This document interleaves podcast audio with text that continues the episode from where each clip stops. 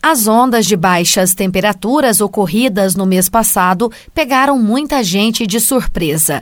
Quem trabalha com lavoura teve uma série de transtornos. As plantações de café, muito comuns na região, estão entre as mais afetadas pelas geadas. Diante da possibilidade de novas quedas bruscas nas temperaturas, pesquisadores da EPAMIG, empresa de pesquisa agropecuária de Minas Gerais, e da Embrapa se mobilizaram.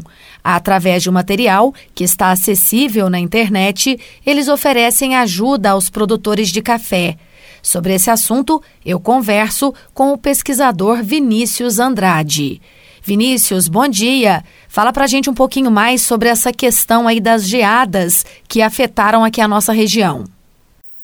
É, bom dia.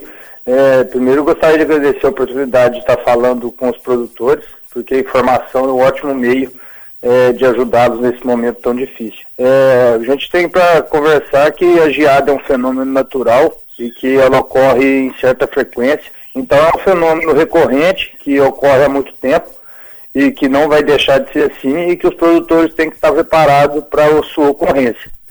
É, os produtores é, de uns 10, 15 anos para cá, é, como não teve tantas geadas fortes nesses últimos tempos, os produtores se esqueceram um pouco da geada e com isso plantaram lavouras em locais que não são muito aptos para o cultivo de café. São lugares abaixo da linha da geada que foi muito estudada no passado e os produtores respeitavam. Então, muitas das lavouras que foram queimadas agora pela geada, é, o produtor tem que pensar se ela está num local é, adequado para o cultivo do café.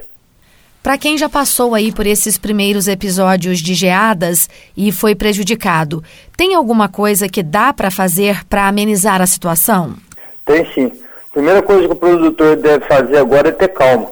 É, a gente sabe que é muito difícil os trabalhos realizados durante um ano inteiro, ser perdido em apenas uma noite. É, ele tem que se acalmar e primeira coisa que ele tem que fazer é tentar estimar o dano na produção dele para o ano que vem. Por que, que ele deve fazer isso? Porque as lavouras que foram mais afetadas pelas geadas, ele vai ter que diminuir os tratos culturais dessas lavouras. Qual que é o pensamento? Já que eu vou colher menos, eu tenho que gastar menos nessas áreas.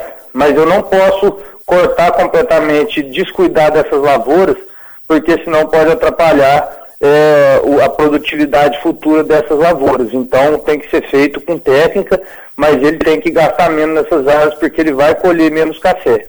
O próximo passo que ele deve fazer é analisar o dano para tentar intervir com algum tipo de poda ele deve tirar as partes afetadas pelas geadas. E isso, é, existe esse documento que a gente produziu, que está disponível no site da PAMIG, e que demonstra os tipos de poda que a gente tem que fazer em cada caso é, que, da lavoura afetada pela geada. Pode ser uma poda leve, ou então pode até chegar a ter que substituir a lavoura, no caso de alguma lavoura plantada recentemente, uma lavoura nova. Então, nesse documento lá está muito bem explicado os tipos de poda que o produtor deve realizar. Sempre tendo em mente que quanto menos ele retirar partes da planta, melhor. Então, só tirar as partes afetadas e queimadas pela geada. Vinícius, e aqui na região, a área atingida pelas últimas geadas foi muito grande? Olha, teve um levantamento é, que a gente teve acesso a ele ontem, por uma reunião juntamente com a Emater, Conab, todas as cooperativas envolvidas na cafeicultura eh, em Minas Gerais. A área eh, que foi estimada por essa pesquisa da Emater eh, somou 176 mil hectares de cafés afetados pela geada. No sul de Minas e Campo das Vertentes foi o mais afetado, principalmente a região de Alfenas, Alto Paranaíba e Triângulo Mineiro. E fora do estado de Minas Gerais, teve geadas no estado de São Paulo e também no Paraná. A gente tem previsão de mais frio vindo por aí. Qual é a orientação então? Isso. É, tem um trabalho que até foi mencionado nessa reunião, um meteorologista da Embrapa demonstrou para gente que na metade do mês de agosto, daqui a alguns dias, tem a previsão de uma nova geada e uma geada tardia no mês de setembro também.